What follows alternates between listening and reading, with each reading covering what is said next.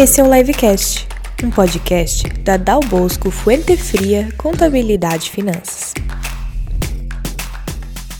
Oi pessoal, meu nome é Fernanda e hoje a gente vai conversar um pouquinho com o Dr. Arthur Fuentefria, da Dal Bosco Fuentefria Contabilidade, no nosso livecast aqui, para explicar, para aprender sobre como a contabilidade pode ajudar a vida dos empreendedores aqui da nossa região. Boa tarde, professor Arthur. Boa tarde, bom dia né? ou boa noite. Né? A gente então vai conversar um pouquinho hoje sobre como a contabilidade pode contribuir para a vida dos empreendedores, porque a gente sabe que aquela ideia de contabilidade antiga que servia só para apurar tributo, imposto, isso aí já é passado, certo? Certo. Então, a gente queria saber como surgiu aí o grupo da Bosco Fuente Fria, né? Com que objetivo foi desenvolvido esse grupo é, empresarial e como a contabilidade pode então contribuir efetivamente na vida dos empresários ali. A contabilidade mudou, ou melhor, as contabilidades mais atualizadas, é, ou que buscam uma, uma, um atendimento mais profissionalizado, elas, elas entenderam que a, a situação ela precisa ser interdisciplinar. É, o atendimento tem que ser interdisciplinar.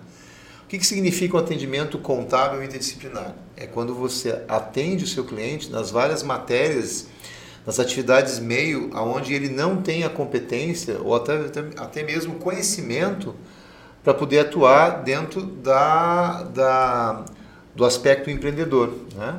A gente, é, na grande maioria das vezes, a gente, a gente percebe o empreendedor focado é, no negócio, né? em vender o seu produto, vender o seu serviço.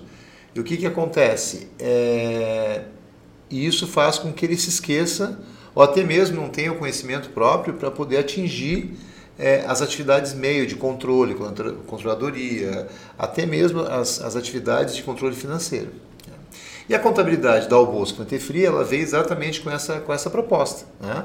A proposta de atingir as atividades meio é, do, do, empreendedor, que é o controle financeiro, controle contábil, controle jurídico, né, que, o aspecto administrativo, né, é, todos, aliás, todos os aspectos que o jurídico, o jurídico é, envolve a gestão de um negócio, né, e principalmente a questão tributária, planejamento tributário. Não só aquela contabilidade que emite, a, a emite as guias para o pagamento, mas uma contabilidade que esteja permanentemente em contato com o empreendedor para auxiliar, auxiliar a, a, gestão e a tomada de decisão.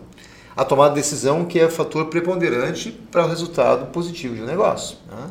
Então a nossa, a nossa proposta da contabilidade da Bolsa é exatamente isso, fazer com que, diferentemente de outras contabilidades é, mais, é, vamos dizer assim, vou chamar antiquadas, né? Tradicionais? Tradicionais, pode ser. É, nós estamos mais presentes, nós estamos o tempo todo com o nosso cliente, a nossa equipe tem essa orientação para com que ele possa tomar a decisão no negócio com o conhecimento e até mesmo com as informações atualizadas. E esse é outro ponto que nós que nós batemos aqui com a nossa equipe. Né? A gente fala o tempo todo, nós precisamos estar atualizados. Lembrando que contabilidade e legislação andam permanentemente juntos. Né? Na minha época de docente nas universidades, tanto FURB como Uniaselv e outras universidades por aí, Fundação Getúlio Vargas na pós-graduação, eu sempre disse para meus alunos da contabilidade, da administração e de outros cursos, né, até do próprio direito, que eu também trabalhei é, a parte de gestão tributária, é, recuperação judicial e falência, eu dizia para os alunos, é necessário que nós estejamos permanentemente com o nosso cliente ou com o empreendedor que nos contrata, para com que ele possa tomar a decisão de forma, de forma correta. O grande problema da, da falência e da recuperação judicial das empresas é que o empreendedor não tem base conceitual para tomar a decisão. Ele vem daquele aspecto do empreendedor antigo, lá dos anos 50, aonde ele tomava decisão, como diz, dizia um colega meu, a Bangu, né? E aí a, o mercado hoje não permite mais esse tipo de situação. Isso. Professor Arthur, qual é a influência a gente tem aqui hoje no nosso cenário, aqui a Estátua da Liberdade e o edifício Empire State, né? Uhum. Qual é a influência dessa cultura é, norte-americana, estadunidense na contabilidade da Bosco Fintefria? Nós tivemos, é, quando nós, antes de nós fundarmos a, a, da Albosco Frente Fria Contabilidade, que hoje faz parte do grupo da Albosco Frente Fria, né? Onde contém advocacia, agente de publicidade, eh, a holding familiar. Nós tivemos essa, essa, esse insight de. Nós fomos para os Estados Unidos, é minha sócia, e lá eu tive a oportunidade de conhecer uma empresa no qual eu sempre quis conhecer, que é a Ernest Young. Né? A Ernest Young ela tem esse conceito, que é uma grande empresa, ela fica muito próximo da Times Square, que é, uma das duas principais ali, a, a esquina principal de Nova York, que todo mundo conhece todo mundo já viu na televisão, teve a oportunidade de estar presente. E eu, nós tivemos a oportunidade de conhecer a Ernest Young, a forma como ele trabalha. Eu já conheci, já tinha estudado isso, né? uma das maiores empresas de, de auditoria e consultoria do mundo. Né? Hoje eles auditam países, eh, eles são responsáveis pelo, pelo indicador risco, risco país, né? que é o risco Brasil e outras situações mais no mundo que fazem, que dão o, a base de sustentação para investimento é, de investidores pesados aí em, em, em, títulos públicos dos países, né, que deixam à disposição para investimento. E nós tivemos essa, essa oportunidade e o conceito da Ernest Young é exatamente isso. Né? É, eu gosto de olhar para o Palestina a Estado da Liberdade porque eles mostram esse capitalismo que muita gente hoje, nós estamos em plena discussão, né, dos extremos, né, que parece que a Guerra Fria voltou novamente ao, ao mercado, que eu digo, né, mas é, ele demonstra exatamente isso, o capitalismo, e demonstra como uma empresa Ernest Young, ela hoje é uma das maiores empresas do mundo, né? em, termos, em termos de auditoria contábil, é, de gestão financeira pesada, enfim, e outras situações né, que, que são pertinentes a, a, a esse mundo. É, eles dão suporte, para, como eu falei, das empresas, mas principalmente é a vanguarda da contabilidade. A vanguarda da contabilidade. Por isso que a, que Bosco Fria, ela tem lá na marquinha dela a, a Estátua da Liberdade, né? Que foi a minha sócia que projetou isso com muita habilidade. E um pouquinho dos, dos prédios aqui da, da, de Manhattan, né? Então, uh, eu sempre digo assim, quem tem oportunidade, quem estuda administração, contabilidade, economia, uh, advocacia, advocacia é, e outras, outras, outras matérias, né, outras profissões pertinentes, precisa conhecer essa realidade. Porque lá, essa realidade é tudo de inovador. E, e a, a, a formação do contador nos países de primeiro mundo, ela também está ligada à formação em finanças, né? Porque aqui, Totalmente. porque aqui no Brasil a gente tem as duas formações separadas. O contador cuida do patrimônio, da contabilização do patrimônio da empresa e, e o administrador das finanças da empresa. Então está separado em duas grandes áreas do conhecimento aqui no nosso país, né? Mas pelo que a gente tem visto na Inglaterra, Estados Unidos, essa formação é conjunta.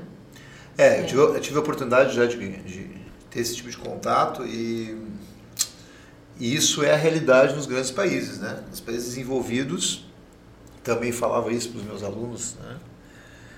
É, já saí faz cinco anos da, da, da, da carreira docente e eu sempre ministrei aula na pós-graduação e graduação, e para aqueles que eu, que eu prestei assessoria, ou até na, área de recuperação judicial e falência, sempre disse isso.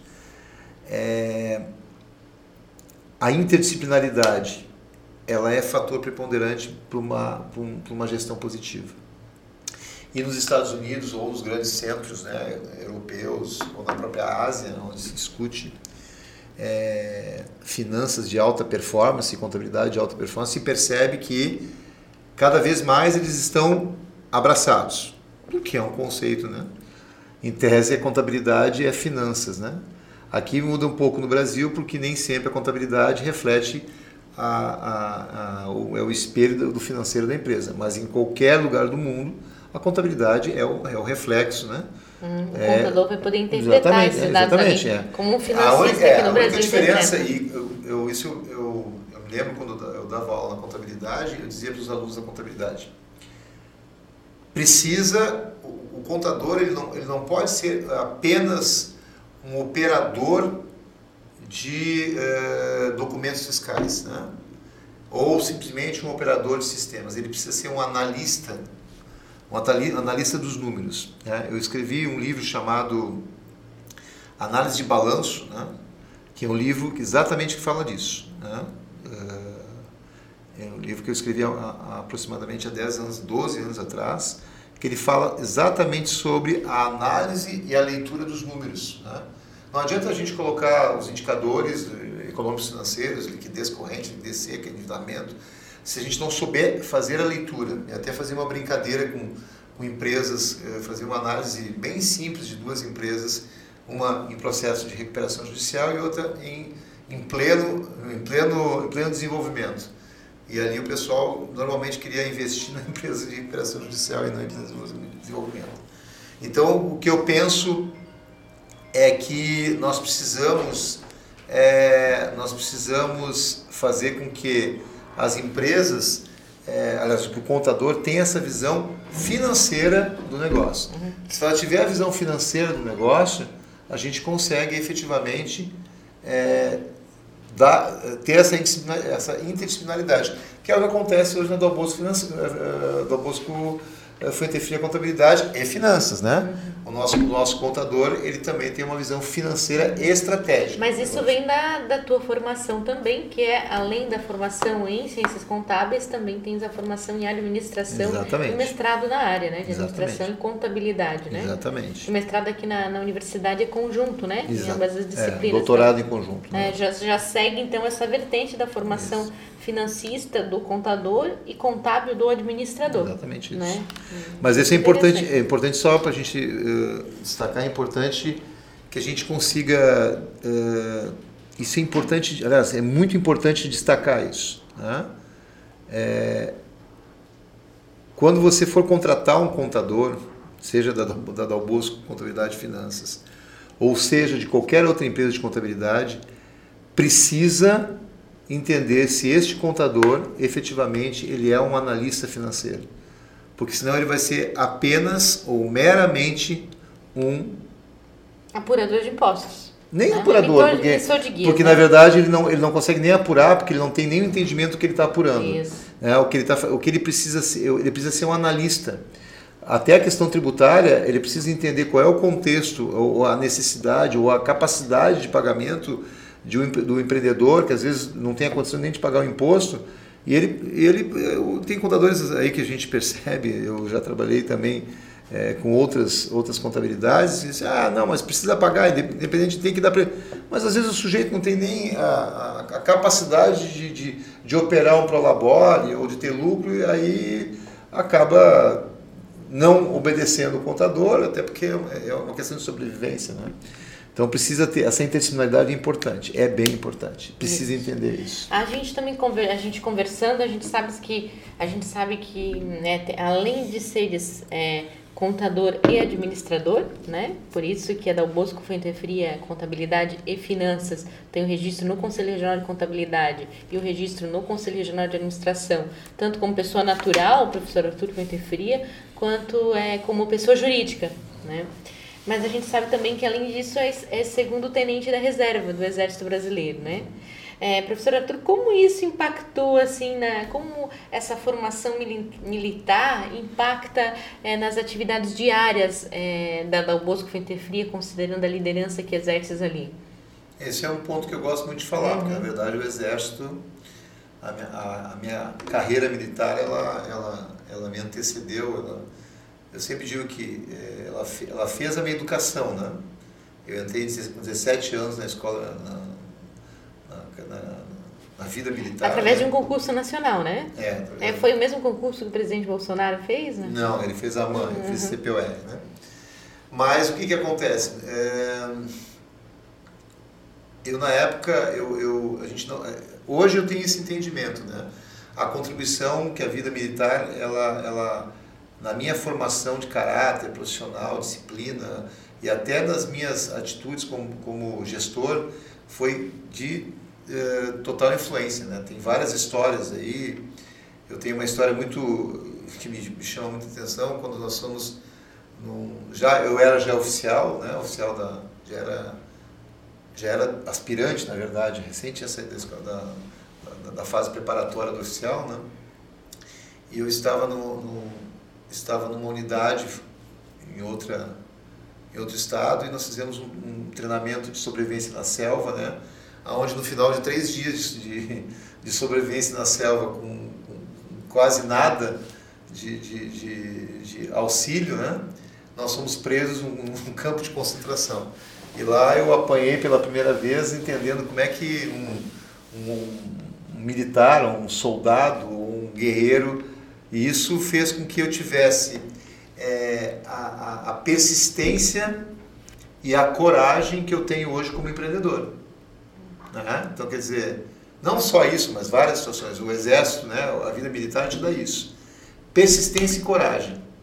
Né? Por mais que uh, a gente, é, as pessoas façam, ou as empresas, ou aqueles que não gostam de ti, ou que querem te derrubar por qualquer motivo, até por questão de concorrência, a persistência e a coragem foi um dos meus aprendizados dentro do, da, da, da, do Exército, né, das Forças Armadas. E eu tenho muito orgulho de dizer isso, né? Tenho muito orgulho de falar que eu sou um, sou um, um militar da reserva, né? É, e tenho muito orgulho de dizer que eu, além de tudo, eu sou um patriota, né? Sou um patriota. E isso é outra, isso é outra situação que me trouxe, porque a gente tem amor às coisas, né? O sujeito que é patriota, que tem uma ideologia, que tem uma bandeira para defender, que tem uma que tem uma, uma pátria para defender, como eu defendi, é, até porque eu fui para uma unidade de operação, é, a gente acaba trazendo isso para a vida. Né? A gente defende a família, a gente defende a empresa que a gente tem, como fosse. Eu defendo a minha família acima de tudo. Né? Eu dou a minha vida pela minha família, assim como, como pude, em determinadas oportunidades, talvez, dar minha vida pela pátria. Quase, né? Porque parece que levasse uma facada um dia também. É, uhum. fui, eu fui uma emboscada. Eu fui, eu fui é, vamos dizer assim, estou batendo aqui, né? É, eu fui emboscado e deixei, como disse os meus colegas, né? Deixei de, de lado a segurança e isso é perigoso. Quando a gente não tem medo, quando a gente deixa de ter medo, a gente sofre algumas situações que são perigosas. Né? Será que, professor Arthur, o ingresso nas Forças Armadas, ali através de uma prova né, em nível nacional, foi já um início assim estadual. que estadual, o início de que né, o estudo, né, a coragem sempre compensam assim? Foram importantes esse, ah, esse primeiro certeza. contato ali? Eu sempre disse que o estudo salvou minha vida em vários momentos, né? Estudar para mim, me qualificar foi exatamente aquilo que fez ser diferente. Uhum. O sucesso que nós temos hoje, claro que não é só meu, é da equipe toda, né? Equipe temos uma equipe hoje que é muito legal, tem uma sorte. Nós tivemos a sorte de ter uma equipe muito legal em todas as empresas, mas é, eu como gestor, como, né, depois como gestor de outras empresas, o, a coragem realmente, é, a audácia né, e a segurança que, que, que esse treinamento, essa vida militar te dá, porque na verdade ali tu, tá, tu estás não só lutando pela pátria, mas pela tua vida também. Né? Então, é, as pessoas um pouco, é, às vezes, não entendem sobre isso. Né? Veio o menino lá com uma arma plantada na frente de uma unidade militar, é que aqui é diferente. Né? Quando a gente serve em outras unidades que tu precisa de fato servir, né? aí é coisa diferente. Então, realmente, a gente tem algumas... É, isso te dá outros valores, né? que não é só, como eu falei, não é só não é somente não uma questão menos prioritária, mas, mas não é só a bandeira que tu defende, mas também a tua própria própria vida, né? Antes do ingresso nas Forças Armadas ali no Exército, né? Através do curso de formação, teve também um detalhe especial que já iniciou a carreira ali, que hoje culminou na Dal Bosco Fuente Fria Contabilidade e Finanças, que foi o curso técnico em contabilidade, é. né? que fez o conhecimento ali, que era o antigo ensino médio, na época poderia se fazer como técnico também. Como foi esse primeiro contato ali? O que isso te ensinou, professor Arthur? É, na verdade, é, eu tive, antigamente, né, antigamente, porque eu estou com 53 anos agora, evidentemente que já fazem alguns anos, né? É, não parece, é. né? Mas o que que acontece? A gente os, a grande maioria dos contadores eram, eram formados pelo, pelo curso técnico em contabilidade. Né? E o curso técnico em contabilidade, que eu fiz numa escola pública, no, no, e talvez eu acho que foi a grande, a grande herança que meu pai me deixou, ter, ter me tirado de uma escola particular, ter me matriculado numa escola pública, né? Em Porto Alegre. Lá em Porto Alegre, ele teve que fazer uma opção. Ou matriculava meu irmão numa escola particular, ou eu numa escola particular. Então ele teve, ele ficou com meu irmão na escola particular e me matriculou numa escola pública. E ele resolveu, do nada, né, me matricular numa escola é, onde tinha o curso de técnico em contabilidade, uma das, uma das maiores escolas lá de Porto Alegre que é, tinha esse curso de técnico em Como era o nome da escola, né? Dom Diogo de Souza. E ainda existe essa escola? Ainda existe, né? Só que, claro, mudou, hoje não é mais. E esse curso de técnico em contabilidade lá era três anos e meio. Então, se eu não me engano, três anos e meio ou quatro anos. Então era praticamente uma faculdade de. de- e tanto que a gente saía do curso e tu, hoje o CR, eh, se tinha a possibilidade com o curso técnico já fazer o seu CRC, né? O que, que acontece com isso? É, e lá eu tive um aprendizado, os- realmente os professores, nós tínhamos apenas disciplinas dire, direcionadas para a contabilidade, porque era um ensino médio, né? Então, ti- não tinha algumas eh, eh, ou disciplinas como eu trabalhei na, em, faculdades de contabilidade, que eram disciplinas como eh, disciplinas não que não são menos importantes, mas não- eles ocupam uma carga horária que não é específica para a profissão de contador, né? E esse esse curso, eu realmente um curso foi muito bom. Ali eu comecei a minha vida com tanto que depois que eu saí do exército, que eu pedi baixa do exército, a primeira situação que eu assumi foi como auditor contábil, né? Comecei a trabalhar como auditor financeiro, na verdade, não contábil, né? Depois que eu fui fazer a faculdade de administração. Ah, então eu, eu- eu tinha feito faculdade de engenharia antes, né? Que nem nem me considero engenheiro, só fiz a faculdade de engenharia para poder fazer né, um curso superior.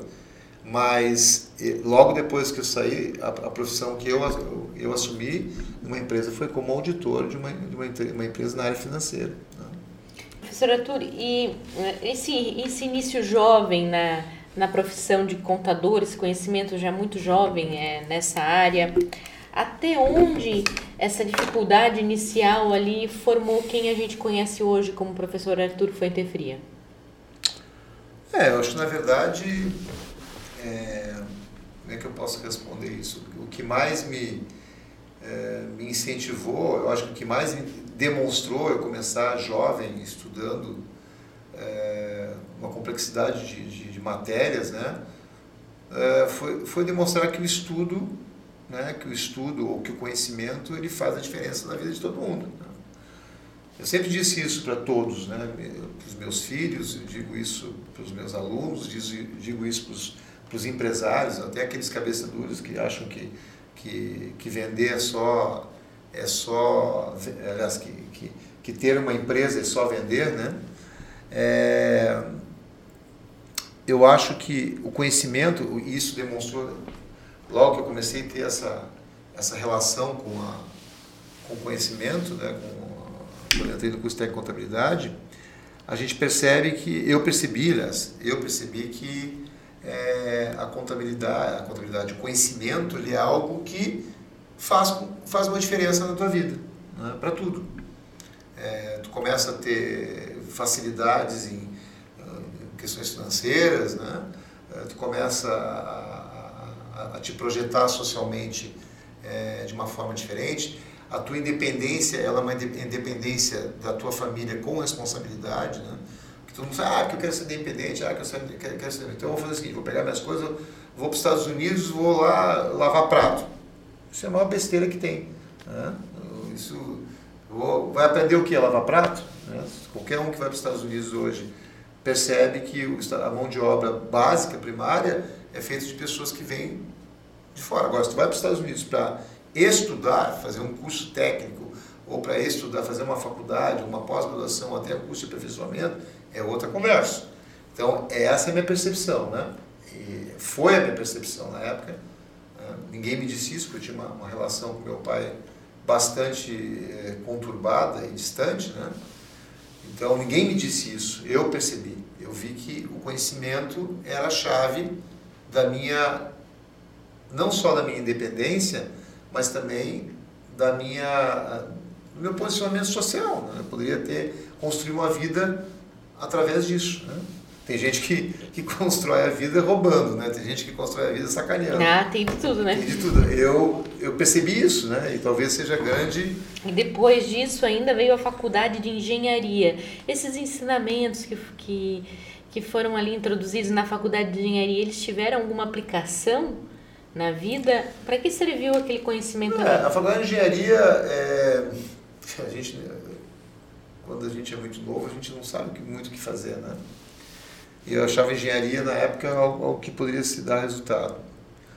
Eu digo que a engenharia me ajudou nessa visão pragmática e quantitativa né, que eu tenho hoje, dessa análise dos números, uma análise quantitativa uh, que eu consigo transformar é, números em aspectos qualitativos. Né? Ajudou um raciocínio lógico e matemático. Um raciocínio, né? um raciocínio lógico e matemático. Quando a gente fala em raciocínio lógico e matemático, a gente fala exatamente o que, que os números te dizem, né?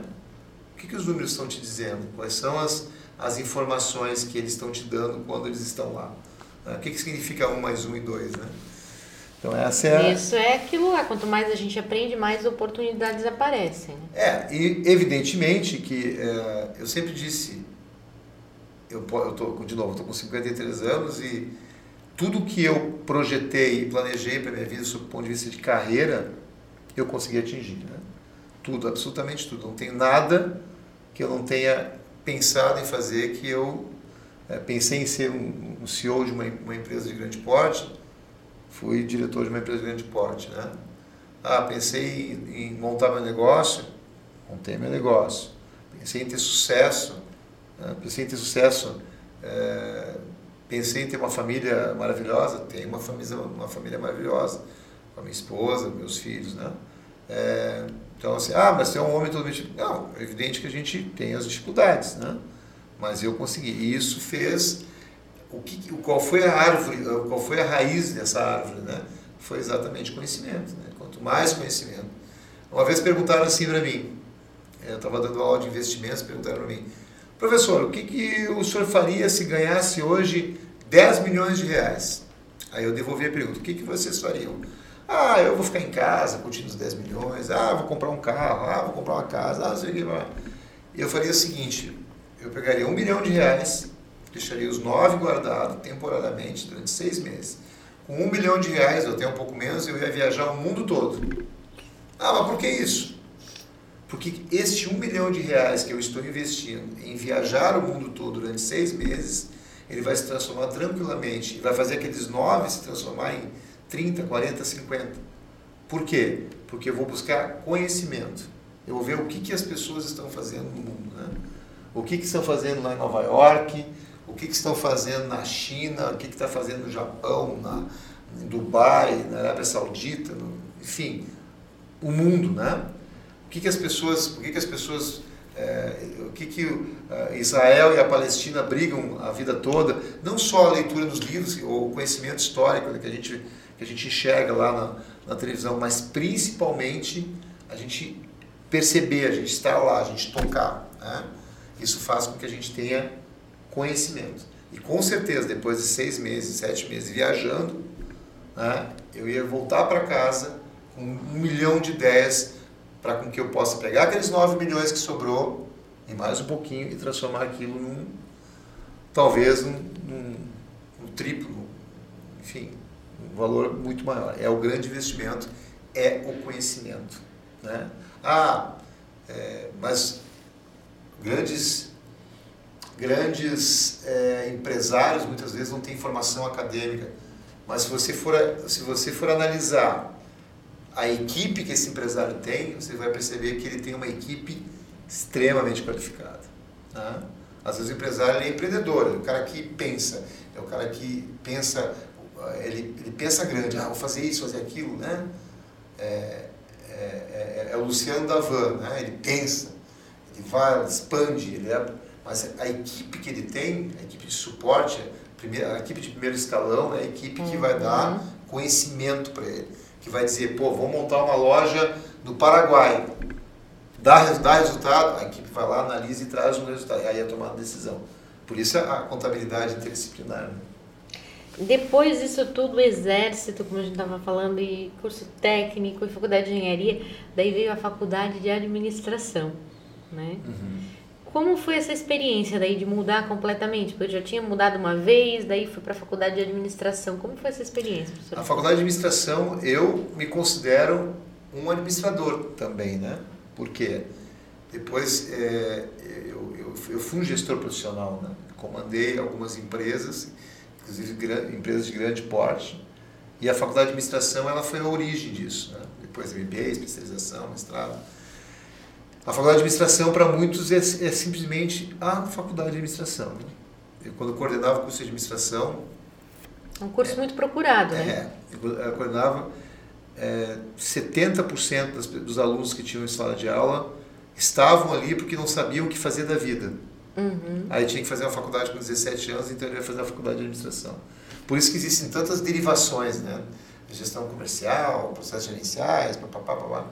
Mas a faculdade de administração, que eu fiz, por exemplo, que eram cinco anos, quatro anos de, de administração, uma de ênfase em comércio exterior, realmente era uma faculdade que, que, que fez diferença na minha vida.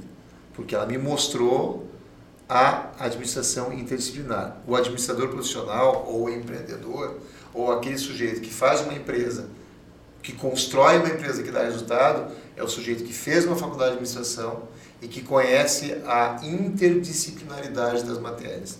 É o sujeito que conhece um pouquinho de logística, um pouquinho do comercial, um pouquinho do marketing, um pouquinho da comunicação, um pouquinho de cada pedacinho, que é isso que a gente estuda dentro da faculdade de administração. Só que as pessoas, infelizmente, acham que a faculdade de administração. Ah, não. Qual é o conselho, professor Arthur, para quem está ingressando agora na faculdade de administração? Estuda.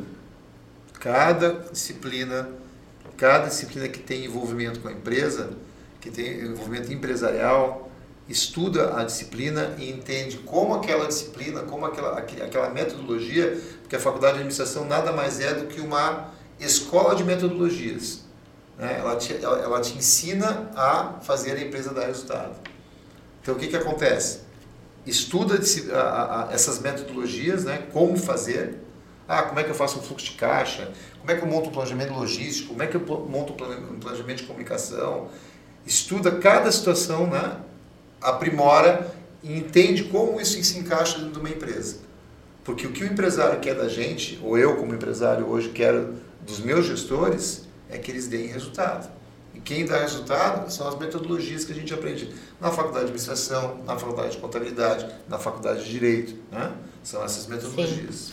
Sim, professor Arthur, é, um, um dia nós já conversamos e seria interessante a gente comentar isso também aqui sobre como foi é, o ingresso é, como diretor executivo, né, é, CEO de uma grande empresa. Né? Foi na época um dos CEOs mais jovens do país, né? Como foi esse convite? Como chegou? Como isso foi é, impactante na, na vida do professor Arthur Fetefria? Que na época trabalhava como professor universitário. É, já, né? Eu fui convidado por essa grande empresa para fazer uma auditoria, né? Auditoria financeira, contábil e construir a holding. Não a holding aspecto eh, judicial, a holding familiar, mas sim a holding operacional. Né? como ela deveria eh, formar o grupo de empresas, eram 16 empresas na época, esse grande grupo. E aí o que, que acontece? É, eu fiquei. Eles tinham uma, um conselho. Aí nós formamos um conselho de administração, que eram os cinco sócios da empresa, né? e o diretor, e o presidente do conselho, né? que era o patriarca da família, eh, os dois, os três sobrinhos e os dois filhos. Né? os três sobrinhos, um filho e o patriarca, cinco, cinco sócios né, no conselho de administração. E aí, durante, durante sete meses, eu fiquei com eles. Eu era professor na FURB e, ao, ao mesmo tempo, eu eh, ficava fazendo auditoria duas, três vezes por semana né, com eles em Florianópolis. E o que, que acontece? É, quando terminou a auditoria, quando finalizou a auditoria, é, eles fizeram uma reunião de conselho, como toda sexta-feira ou toda segunda-feira. Essa história é bem interessante, o pessoal é, vai gostar de ouvir, principalmente é, quem estuda administração. É, e aí depois eu, eu tinha até uma salinha onde eu trabalhava, no andar onde a, a, conselho, o conselho tinha as salas dos, dire, dos diretores, dos, dos conselheiros, né, que alguns eram diretores ainda. E aí eles fizeram uma reunião que normalmente eu participava das reuniões de, de conselho. E naquela reunião eles, eles pediram para eu não participar. Eu achei normal isso, né? Eu estava até encerrando o processo do trabalho com eles. E no meio da reunião eu fui chamado. Né? E eles, eu, eu, o presidente do conselho disse assim, olha, eu, eu, eu queria que tu, tem um envelope aqui, eu queria que tu procurasse, é, nós queremos trazer um diretor que, for, que, que vai dirigir a empresa para nós, né? É, nós queremos formar o conselho, como nós montamos a holding, tem que ter um diretor que vai é, dirigir a empresa para nós, nós queremos um profissional de fora. Então, tu conhece muita gente aí, né? conhece bastante é, profissionais que tu é da área, então leva, pega esse envelope, leva para tua sala e vai olhar o envelope, analisa ali os perfis, as, o que, que nós estamos oferecendo de salário, as gratificações, garantias. Né? Eu tô ótimo, peguei o envelope, né? fui para minha sala, sentei, aí abri o envelope, começar a analisar, pensando já algumas pessoas que eu poderia indicar. Aí quando eu abri o envelope, estava escrito assim: "O que você acha de aceitar, Arthur? O que você acha de aceitar a proposta?" Eu achei, na verdade, eles estavam fazendo a proposta para mim, para com que eu assumisse a diretoria. Né? Eu era professor da FURB e aí, claro, eu tinha que tomar uma decisão entre sair da iniciativa de uma, uma, uma instituição pública, né, para ganhar, evidentemente, um salário melhor, mas me arriscar na iniciativa privada como um diretor de uma grande instituição, né, uma grande empresa. Eu acabei tomando a decisão de me arriscar, né, e eu não me arrependo nem um pouco disso, porque foram seis, sete, seis anos e meio dentro dessa instituição e, e lá eu aprendi demais, né, que é uma instituição de grande porte, com faturamento absurdamente grande com muitos funcionários, né? Então. Daí passou do anonimato ao reconhecimento nacional. É. Na época, né? O que é o sonho de todo profissional de administração. É, Na verdade, todo estudante de administração brinca e sonha que um dia vai ser CEO de uma empresa, né? Acredito que, que a, o estudante de administração, de contábeis, ele quer tem dois objetivos, não todos, né, mas a grande maioria tem dois objetivos ou ser um CEO, um diretor de uma grande empresa, né? alguns não conhecem CEO, mas é a tradução de, é, internacional de diretor, de diretor-geral de uma empresa, é, ou montar o seu próprio negócio. Né? E eu, com certeza, tive a oportunidade de fazer as duas coisas. Então, por isso que eu falo que eu realmente fiquei muito feliz, né? E isso faz com que o sonho de todo administrador, mas para isso a gente precisa. E qual é, qual é a, a, a contribuição?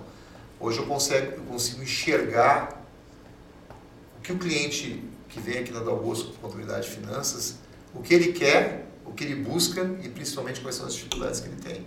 Porque, na verdade, um diretor-geral não, não, deixa de ser um pseudo-dono da empresa. Né? Ele tem que ter esse intraempreendedorismo.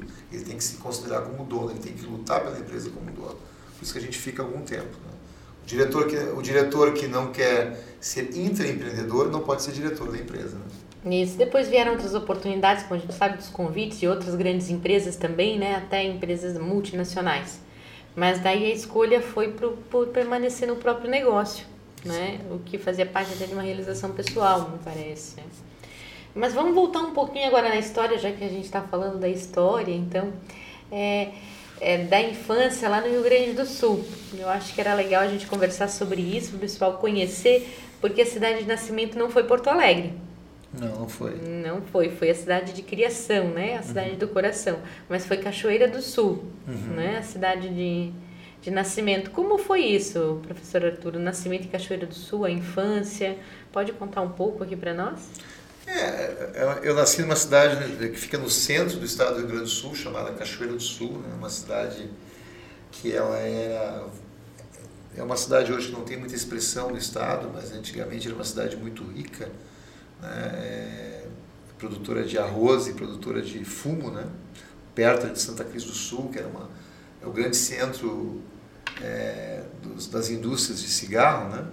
Cruz e outras situações mais, outras empresas mais. E lá eu, eu, eu ia passar as minhas férias lá. Né? Então, lá eu tive a primeira namorada, né? Lá eu tive... Foi quando eu comecei a jogar tênis também, que eu jogo tênis, né?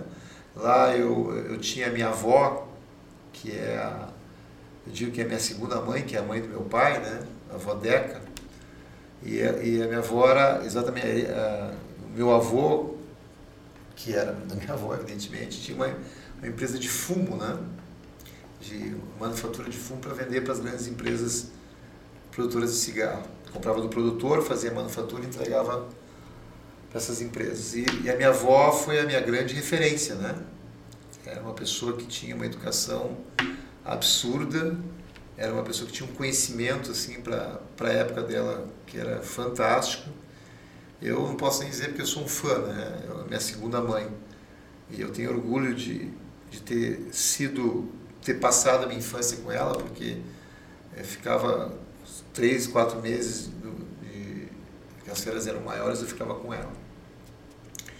É, e lá realmente eu, eu aprendi, eu, com ela eu aprendi muitos valores né, que são importantes para a vida da gente. Ela me ensinou. E a cidade interior ela tem uma outra, uma outra, como diz, uma outra vibe, né? Outro ritmo. Embora seja uma cidade rica, mas é uma cidade que é, me trouxe, me traz boas memórias e fez parte da minha educação. Né? Porto Alegre é uma cidade grande e para uma criança, é, um adolescente, é difícil, né, gente? Então, a minha infância toda é lá em Caxias do Sul. Mas o que mais me chama, me, me faz lembrar é a minha avó né? e o, o, hotel onde meu avô tinha, avô tinha um hotel lá em Caxias, que era o pai da minha mãe, né?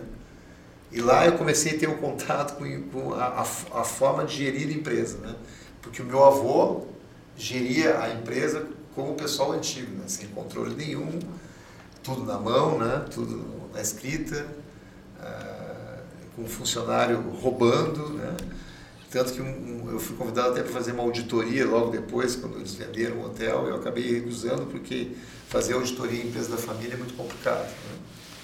Mas é, a, o hotel do meu avô ele só não quebrou porque tinha muito movimento, porque o descontrole. Ali eu comecei a ter o contato com essa eu percebi que a, é, a gestão para mim, a, o controle, né, tanto administração e contabilidade, é, era a minha, vamos dizer assim, a minha vontade. Né? Então, é, isso teve uma influência direta na forma de enxergar enxergar a, a, como, se, como se comandava as empresas no passado. Né? E por que que nessa, nessa nessa virada, é, onde a, a tecnologia começa a fazer parte do processo de gestão, como as empresas que eram geridas de forma é, é conservadora não conseguiram atravessar esse novo milênio, né? porque não tinham controle, não tinham as, as leis começaram a ficar a, a, a, a serem mais aprimoradas no sentido de controle, né? a, parte fiscal, a parte de, de, gestão de pessoas também mudou, então, e, e pessoas como meu avô não tinham o mínimo conhecimento, tanto que meu avô era uma pessoa que tinha um hotel e ele não tinha nem a terceira série primária, é, talvez não soubesse nem é, operações básicas, né? Mas conseguiu tocar o hotel daquele jeito, mas quando realmente eu me lembro que quando eu comecei a ter mais idade, ter mais conhecimento, principalmente depois que eu fiz o, o, até contabilidade, comecei a perceber é, o quanto que ele errou, né? o quanto que ele contribuiu, que era, poderia ser um, um grande negócio, né? um grande negócio, porque o hotel ficava exatamente no centro da cidade e vivia lotado, né? e poderia ter, ter sido um grande negócio ter continuado na família, e no final das contas ele sucumbiu né, a ser um, um hotel de quinta categoria até ser vendido. Penso que foi bem legal a nossa conversa. A gente pôde conhecer mais sobre a história da Dal Bosco Fria Contabilidade e Finanças e também é, do idealizador, que é o professor Arthur Fria, né? Pessoal, hoje a gente fica por aqui, o nosso livecast. Pode continuar seguindo a gente, a Dal Bosco Fria Contabilidade e Finanças, nas redes sociais, Instagram, Facebook, arroba Dal Bosco Fria e até a próxima. Valeu! Valeu!